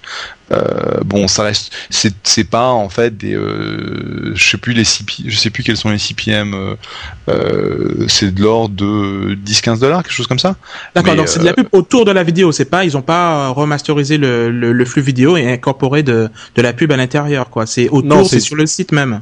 C'est ce qui s'appelle du, c'est du pre-roll, non? C'est le truc qui passe avant la vidéo. Ouais. C'est du, c'est du pre-roll, euh, c'est du post-roll, c'est, euh, hmm. c'est, c'est de la, de la pub petite premium.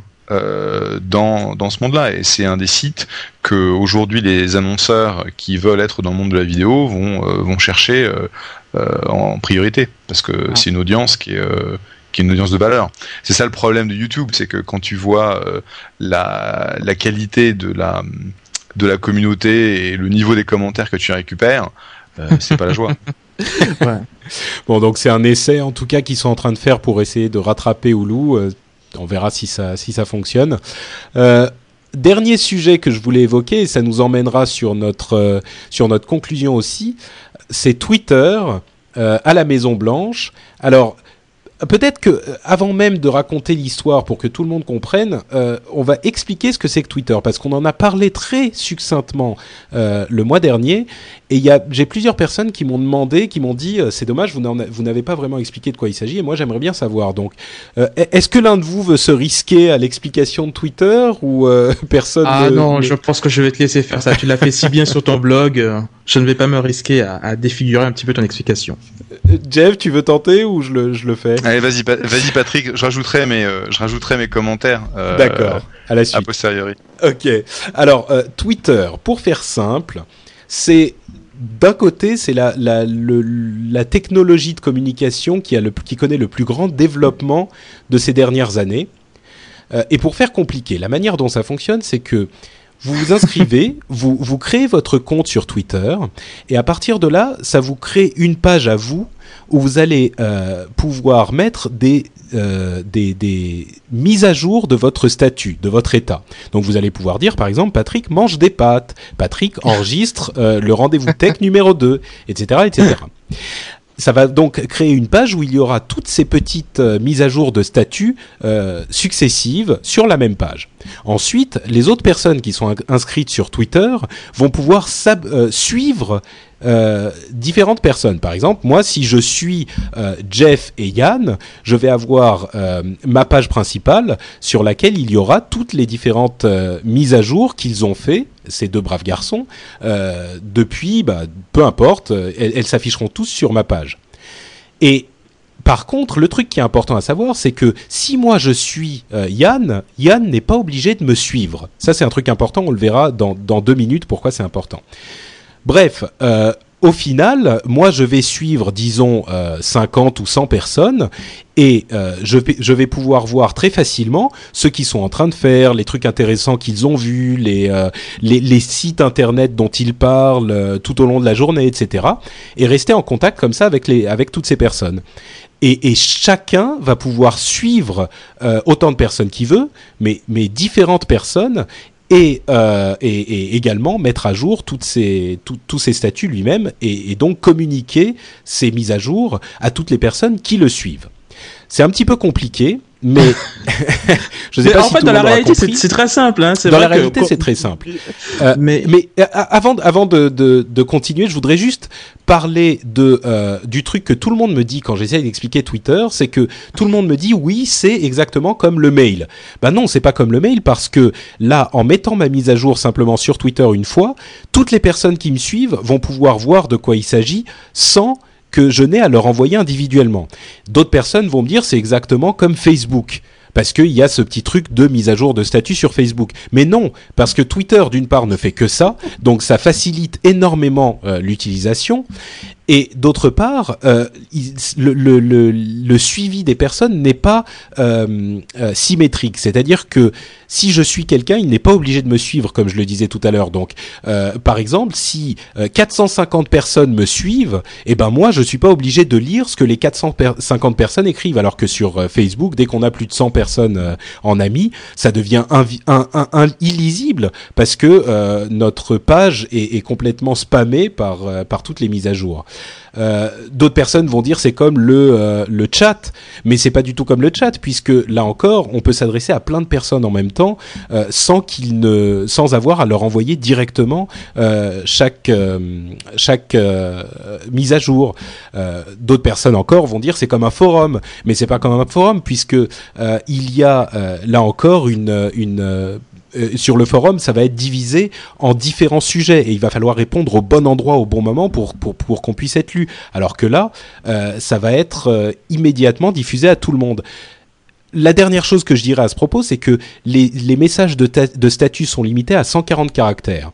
Et l'avantage que ça a, c'est que ça permet de les utiliser un petit peu partout. On peut avoir des clients Twitter euh, sur son bureau sans passer par la page web, sur son bureau de son système de- d'exploitation, sur Windows ou, ou, ou macOS, mais aussi sur son téléphone ou euh, enfin sur d'autres n'importe quel type de machine. On peut imaginer avoir un client Twitter pour pouvoir l'utiliser très facilement et très rapidement. Et enfin, euh, l'effet, disons, si vous passez outre toute cette explication un petit peu compliquée, l'effet que ça donne, c'est que si vous imaginez une salle avec plusieurs milliers de personnes qui parlent en même temps, sauf que vous pouvez choisir qui vous allez écouter. Et les personnes que vous écoutez vont peut-être dire quelque chose d'intéressant que vous allez répéter aux personnes qui vous écoutent vous. Donc ça fait une sorte de diffusion d'informations extrêmement rapide, mais extrêmement cohérente aussi, parce que c'est pas que toutes ces personnes, ces milliers ou ces dizaines de milliers de personnes, vont parler en même temps et que tout le monde va s'entendre. C'est que vous choisissez véritablement euh, qui va vous écouter et qui vous écoutez. Non, pardon, vous choisissez pas qui, va vous écouter, mais vous choisissez qui vous écoutez, et ça fait une sorte d'organisation euh, automatique de l'information qui est très efficace. Et je crois que au-delà de cette explication, on ne peut vraiment se rendre, se rendre compte de l'efficacité de la chose qu'en l'essayant. Donc je vous inviterai à aller l'essayer.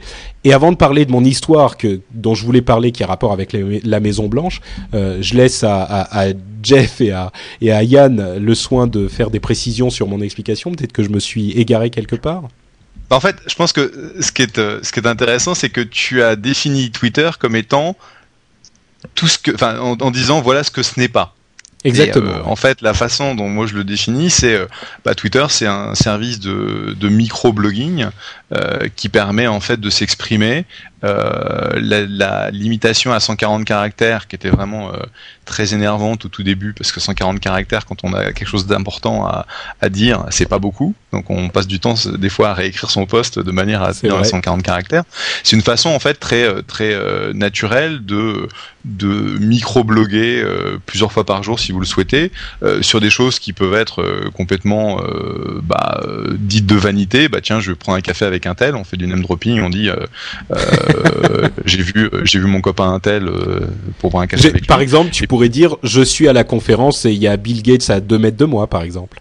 Voilà, par exemple. Euh, et ça, lors de, de- pendant TED, euh, il y a eu une grosse activité sur Twitter où euh, euh, il y avait pas mal de nos, de nos lecteurs ou de nos, de nos followers, comme on dit, qui se plaignaient qu'en fait, ils voulaient, ils voulaient qu'on arrête de parler de TED sans arrêt, sans arrêt. Mais c'est une façon, en fait, de communiquer de façon très simple, sans avoir à passer beaucoup de temps, en fait, à, à réfléchir euh, à des posts euh, longs. Moi, je sais que euh, quand je, mon blog était un, blog assez gros, mais je m'en suis un peu lassé et je voulais pas en fait perdre cette opportunité d'interagir avec une audience. Mais franchement, passer deux à trois heures à écrire un post de de 1000 euh, 1000 mots, j'avais j'avais plus le temps et j'avais plus la passion.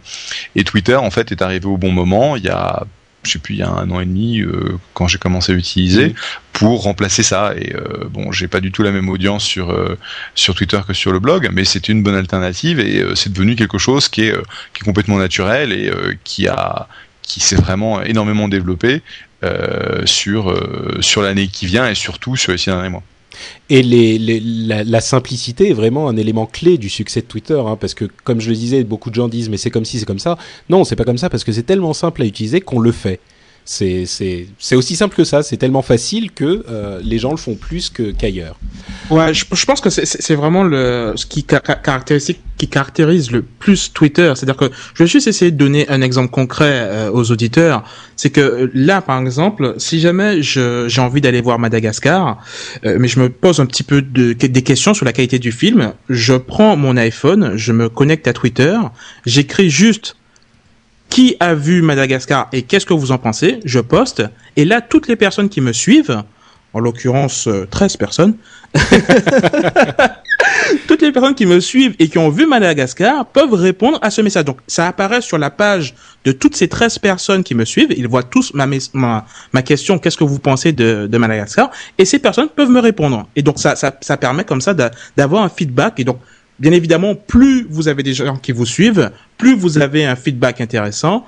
Et le, le deuxième exemple, c'est que, je sais pas, je peux très bien dire que voilà, euh, pour la Saint-Valentin, euh, j'ai acheté à ma femme la vaisselle, et, euh, et là. et là, il y a plein de personnes qui peuvent venir, mais quel goujat, etc. Et puis on peut communiquer comme ça, ou, euh, ou voilà, quelqu'un peut me recommander un lave-vaisselle à tel prix, à Darty, ou c'est pas quoi. Et voilà. quoi. c'est- Donc c'est ça qui a- c'est un petit peu, c'est- très très simple comme comme simple de- comme moyen de communication. C'est ça qui est important en fait, c'est que c'est un moyen de un nouveau moyen de communication qui vient s'ajouter à tous les autres euh, Ouais. et, et qui permet simplement d'élargir l'éventail qu'on a pour comme outil pour communiquer quoi. Et et il Ouais. y a des utilisations très particulières qui en qui en ressortent. Mais je pense que c'est un, ex- un excellent exemple que tu as que tu as cité, euh, Yann, qui est en fait la possibilité d'engager avec euh, avec son audience et d'avoir des réelles conversations. euh, sur des sujets qui peuvent être futiles ou importants, euh, de solliciter du feedback euh, sur tel ou tel domaine, ou de juste dire bah tiens, je suis à tel endroit à telle heure, est-ce que quelqu'un veut aller prendre un verre? Et je pense voilà. que c'est un c'est un moyen de communication euh, qui, est, vraiment intéressant, mais ça permet aussi de créer de nouveaux types de relations euh, avec les gens euh, au travers bah, de- d'un outil qui qui paraissait trivial au tout début, mais qui est maintenant en train de, prendre de prendre de l'ampleur. Et puis bon, je sais pas si vous avez vu, mais il y a deux jours, ils ont annoncé qu'ils avaient levé 35 millions de dollars euh, fait. de, en benchmark plus capital encore. Hmm. en plus de tout ce qu'ils avaient déjà levé. Donc euh, là, pour le moment, euh, la grosse question de- avec Twitter, en fait, c'est quel est leur modèle de business. bon, ils ont clairement annoncé qu'ils allaient, euh, ils allaient s'en préoccuper, mais avec 35 Il millions de dollars en banque, sachant qu'ils avaient encore euh, un bon paquet des 10 millions de dollars qu'ils avaient levés euh, il y, a, il y a juste quelques mois, euh, ils ont des années et des années et des années et des années de cash devant eux pour euh, pour euh, faire grandir, le service et se développer. Donc Ah, euh, mais bon. de toute façon, c'est, je crois que je n'ai jamais vu autant de services annexes euh, à s'ouvrir que qu'avec Twitter. Tous les jours, il y a un nouveau site qui est Twitter truc, Twitter machin. Faites ceci avec Twitter. Faites. C'est, c'est le truc le plus énorme que j'ai vu depuis des années sur Internet. Mais vraiment, hein, je, je plaisante pas.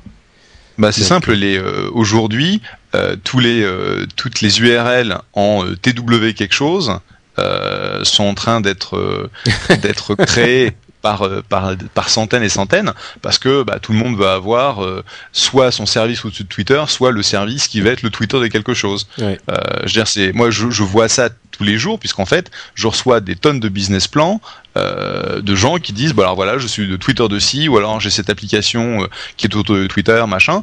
Et euh, bon la plupart de ces machins là tiennent pas vraiment la route. Mais euh, il y en a de temps en temps c'est intéressant. Euh, donc faut pas sous-estimer.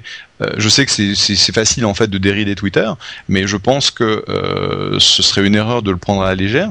Et pour moi, le fait qu'ils aient levé euh, 35 millions de dollars de, benchmark, euh, c'est une des deux boîtes qui, a, eux, ils ont mis 21 millions de dollars. Si benchmark met son argent là-dedans, sachant que c'est une des, euh, une des boîtes de VC au monde qui a quasiment le plus de hits euh, de façon consistante euh, sur les dix dernières années, euh, je dis attention. Ah Enfin, bah là, toute attention, façon, c'est euh, c'est quelque chose qui est légitime. Là, de toute façon, je crois que plus personne de sérieux au monde ne prend Twitter à la légère. hein.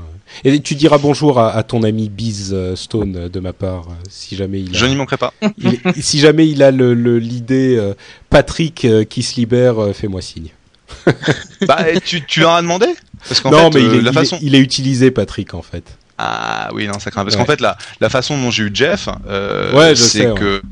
Euh, bah, c'était pas utilisé. Et puis bon, bah, c'est vrai, je les connais, euh, je connais F, je connais Biz, euh, donc je leur ai demandé si, euh, si je pouvais récupérer. Mais en fait, ils ont une, ils ont une policy euh, qui est applicable. Je sais pas si vous connaissez monde, oui, Rodrigo sûr. Sepulveda. Ouais, Rodrigo Sepulveda Schultz en France. euh, qui est donc le CEO de Vpod TV, avait un ID genre à la noix et il a récupéré Rodrigo euh, il y a euh, il y a quelques quelques semaines. Parce que Rodrigo n'avait pas été utilisé pendant 9 mois. ouais. Voilà, tout à fait. Euh, alors, donc, on parle, on parle beaucoup de Twitter et d'autres personnes en parlent également, et notamment à la Maison Blanche, parce que euh, le problème commence à se poser, parce que Twitter sort un petit peu maintenant, on sent le frémissement de- il sort un petit peu de la, du ghetto technologique, et il y a notamment des, des gens comme euh, des sénateurs ou des, des, des gouverneurs, enfin bref, des personnalités politiques qui utilisent Twitter et il y a certaines personnes qui euh, utilisent Twitter qui sont à la Maison Blanche et ou alors qui vont à la Maison Blanche. Donc, euh, par exemple, on a le problème éthique qui se pose. Est-ce que quand on est à la Maison Blanche dans le bureau ovale en train de parler avec Obama, est-ce qu'on dit euh, sur son compte Twitter à ses 10 000, euh, des, ses 10 000 followers, ouais, euh, donc en train de débattre du plan de relance avec Obama? C'est- un, un- un vrai problème. surréaliste. Laisse-moi réfléchir. Non. Écoute, a priori non, mais euh, c'est quand même une question qu'on se pose. Là, par contre, où il y a euh, un non euh, ferme et définitif, c'est par exemple le, le sénateur démocrate euh, Pete euh, Hoekstra, je- j'espère que je prononce bien son nom, qui était en mission ultra secrète au, en Irak, qui a eu la bonne idée, en atterrissant en Irak, de dire euh, sur Twitter, Ouah, c'est la première fois que j'ai la réception sur mon portable en Irak euh, à l'aéroport, c'est fantastique. Il n'était pas censé y être et personne n'était censé savoir qu'il y était, donc ça a fait un énorme scandale. La NSC s'en est mêlée, etc. Donc c'était des, des cas comme ça, tu vas en avoir énormément. de ah plus mais c'est clair, c'est clair, ça va arriver. Alors voilà pour nos, nos histoires euh, de de- d'infos euh, et d'actualités technologiques. Je pense qu'on va vous, vous laisser avec cette histoire de Twitter, mais avant de partir complètement, puisqu'on Enfin, j'ai juste, juste un truc à rajouter. Je bien sais pas si vous l'avez vu, parce que non, en fait, je pense pas que ce soit public en tant que tel, mais en fait, euh, la- l'administration américaine va avoir hein, euh, un, un Twitter, un Twitter in chief. Euh, c'est euh, quelqu'un qui, travaille aujourd'hui pour Google, euh, Katie Jacob Stanton, qui a été extrêmement impliquée en fait dans la campagne, qui rentre dans l'administration en tant que directrice du social media et du new media. Et euh, donc je l'ai appelé la Twitter in chief parce que c'est rigolo, mais c'est vrai que son objectif c'est de voir comment, dans un contexte euh, bah, où traditionnellement l'administration a été relativement fermée en termes de communication, elle peut introduire ces nouveaux outils euh, dans le dans le jour le jour de la vie du gouvernement. Ah mais c'est très intelligent. Hein. De toute façon, il faut. euh, le, le problème n'est même pas que, euh, à vrai dire, que ça soit intelligent ou pas. Le problème, c'est qu'il c'est nécessaire parce que de toute façon, ça va ressortir par une manière ou une autre, et il faut qu'il contrôle le message. Donc, euh, Mhm. oui, c'est très important effectivement. Euh, et, et pour continuer sur Twitter, alors, euh, notre, je, je- on passe donc à la conclusion de l'émission et je voudrais qu'on donne maintenant euh, notre conseil logiciel euh, du mois. Certains, certaines personnes nous ont suggéré de faire ça. Euh, et, et on reste dans le thème Twitter. Et là, je vais, je vais te faire plaisir, Jeff, puisque le, le logiciel dont je voudrais, dont je voudrais parler est, est un logiciel de ton pote Loïc, enfin de son équipe en tout cas, puisque c'est Twirl. Euh, comme on le disait, le, Twitter est utilisable par le net, mais pour vraiment l'utiliser, euh, il vaut mieux l'utiliser avec un client euh, indépendant sur votre desktop, hein, sur, dans votre système d'exploitation, un logiciel à part. Et moi, je vous recommanderais celui-ci, c'est Twirl, donc T-W-H-I-R-L, qui est un logiciel hyper bien fait, hyper simple, qui vous permet d'avoir euh, Twitter accessible tout le temps. Donc si vous voulez vous lancer là-dessus, euh, essayez de, de, enfin essayez avec Twirl dès le début, ça vous permettra de, de l'apprécier euh, d'autant plus. Et, et bah, on peut peut-être donner les noms, euh, nos noms si vous voulez nous suivre sur Twitter, si vous voulez avoir une base. Euh, Surtout moi, surtout moi, surtout moi. bah, Yann, le pauvre, qui n'a pas beaucoup de, qui n'a pas beaucoup de followers. c'est, Euh, voilà, exactement. Donc c'est twitter.com slash yanale. Si vous voulez suivre Patrick, c'est twitter.com slash euh, yanale. Et surtout, si vous voulez suivre Jeff, c'est twitter slash yanale. Voilà. Donc sur ces derniers mots. non, voilà, quoi. C'est mon Twitter, c'est yanale. Puis donc Yann, Patrick présenter les Y-A-2-N, autres. Y-A-2-N, A-L-E-T. Voilà. Euh, donc moi c'est Note Patrick, N-O-T Patrick, hein, parce que Patrick était déjà pris, donc j'ai été obligé de faire autre chose. Note Patrick. Et Jeff c'est très simple, hein, c'est Jeff, espèce de salopio. donc déjà vous faites euh, ces trois-là, ça vous fera, ça vous fera une petite base, et puis euh, je suis sûr que vous trouverez d'autres personnes aussi. Et si vous réussissez à avoir, à mettre vos potes sur Twitter, c'est là que ça devient véritablement intéressant, parce que c'est là que vous allez avoir des gens proches de vous avec qui vous allez avoir un moyen de plus de rester en contact. Sachant que moi je Twitter en anglais. Je voulais juste Oui, le moi- préciser. Euh, Moi aussi, généralement, je Twitter en anglais. hein. Bah, la, la plupart des gens le font en anglais parce que c'est quand même, euh, on a souvent des audiences un petit peu anglophones. Euh, donc, Twirl, pour euh, utiliser Twitter, c'est le meilleur logiciel à mon sens. Il y a TweetDeck qui est pas mal non plus, mais qui est un petit peu plus compliqué. Moi, je le conseillerais pas au début. Le site fantastique, c'est euh, le site qu'on vous recommande ce mois-ci. Moi, je ne sais pas si vous le connaissez, mais euh, il est euh, déjà. J'espère que vous appréciez le titre de la rubrique, le, ti- le site fantastique. C'est c'est- fantastique. C'est bien, non c'est Bon. bien, c'est bien trouvé. pas de, pas de réaction de la part de, de- du venture capitaliste. Je crois qu'il euh, il, il va essayer Non, de non. ne pas me faire honte et, et de ne pas euh, de ne pas dire ce qu'il en pense. Merci. Euh, le site fantastique, donc, c'est lmgtfy.com. Est-ce que vous Wow. savez ce que c'est? Um, look, let me Google that for you. Exactement, c'est letmegooglethatforyou.com. C'est un site en fait quand quelqu'un vient vous voir, vous savez au, au boulot, euh, le mec qui est assis à côté de, de vous et qui vous pose toujours la question à la con qui pourrait, à laquelle il pourrait avoir sa, sa réponse en euh, qui pourrait avoir sa réponse en 10 secondes en, en cherchant sur Google, et ben vous allez sur ce site, vous faites la recherche sur ce dont il a besoin, et ça va vous donner une nouvelle IRL qui va lui afficher en fait la page Google, la petite souris qui, enfin le pointeur de la souris qui clique sur le champ de recherche, le, les mots qui apparaissent dans la recherche sur Google et le résultat de Google. Donc en gros, c'est une manière euh, simple de dire à la personne en question, bah mon vieux, euh, arrête de m'emmerder et va chercher sur Google toi-même parce que euh, c'est quand même extrêmement simple. Voilà. On a Moi, tous un collègue comme ça. hein. Franchement, t'as Bah, toujours un collègue pour te poser une question à laquelle il pourra avoir la réponse en deux secondes en la tapant sur Google. Et c'est bien parce que le, le site te montre bien à quel point c'est compliqué de taper la pauvre question que le gars te posait, tu vois. Donc en fait, il dit voilà, donc tu n'as qu'à taper la question dans Google et il te montre la petite souris qui va sur rechercher. Tu vois, c'était pas si compliqué. Alors arrête de me poser des questions. euh, T'es Idiot. à chaque fois. Enfin, j'ai- j'aime bien, j'ai beaucoup aimé ce site. Ouais. Let me Google that for you. Si Exactement. vous retenez pas les, les lettres. hein. lmgtfy.com.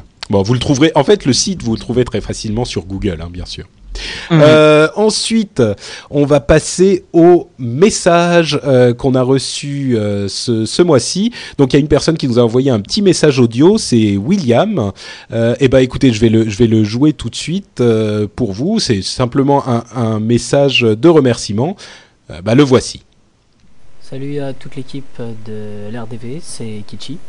Donc euh, je voulais juste vous féliciter pour euh, ce, premier ce premier épisode qui me paraît très prometteur. Donc euh, je connais déjà les, les fabuleux podcasts de Yann et Patrick, donc Azeroth.fr et Bande de Noobs.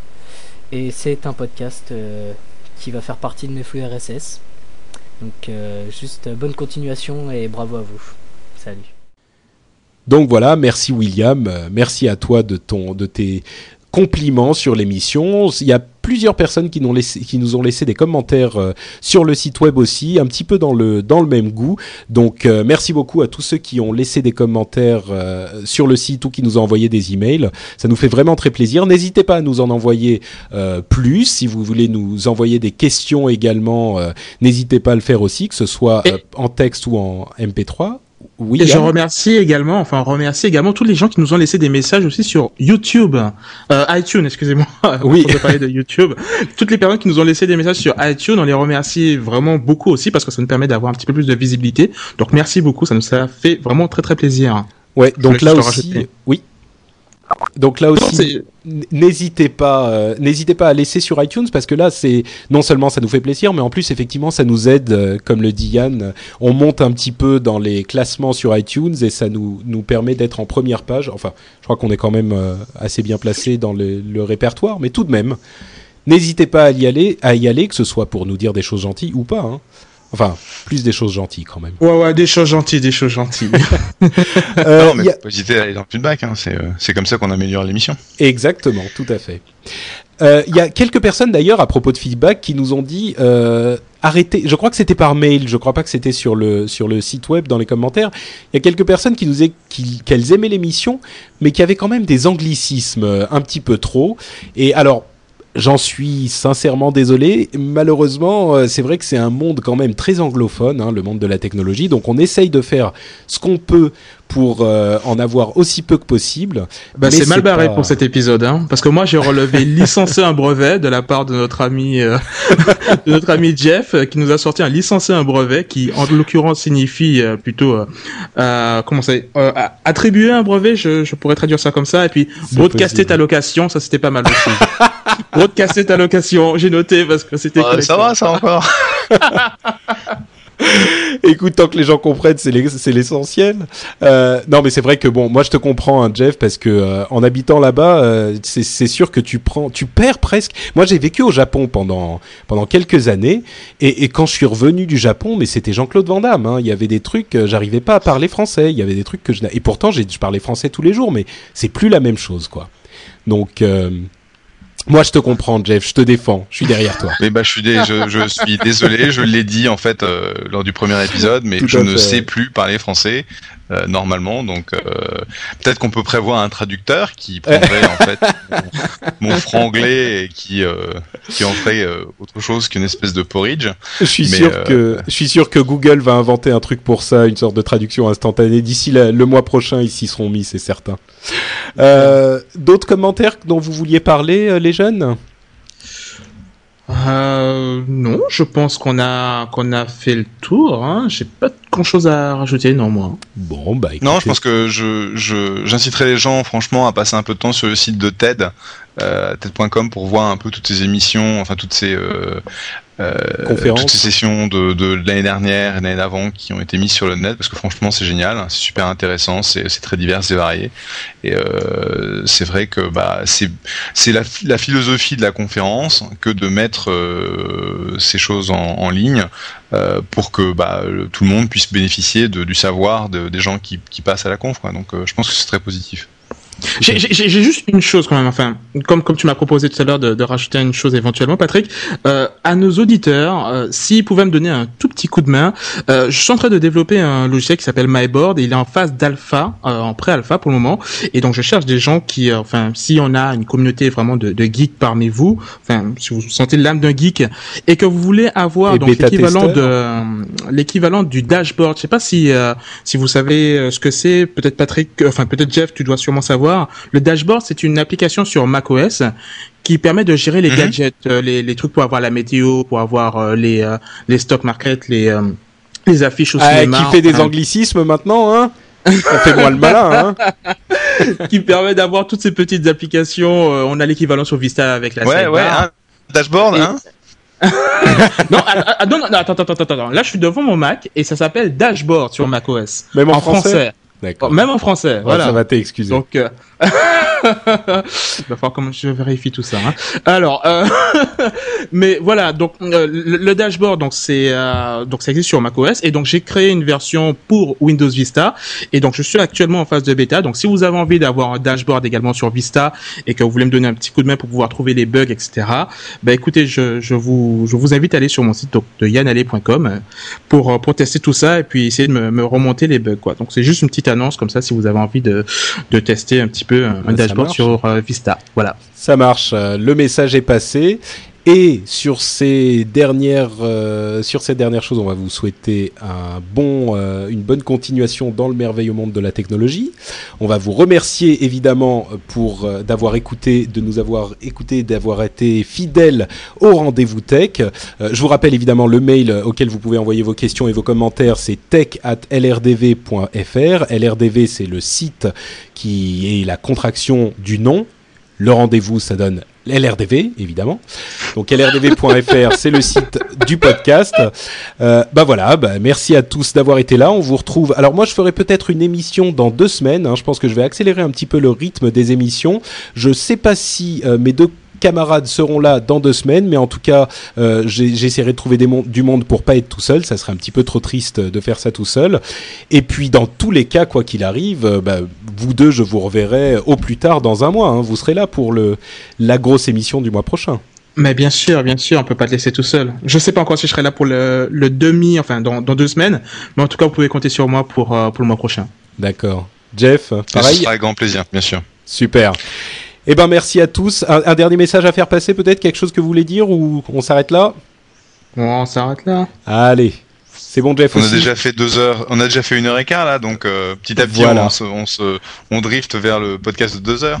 Eh ben on- donc on va s'arrêter là. On vous, on vous remercie tous en anglais. Thank you very much everyone and see you next time. Bye. Allez, salut, ciao. Au revoir, au revoir.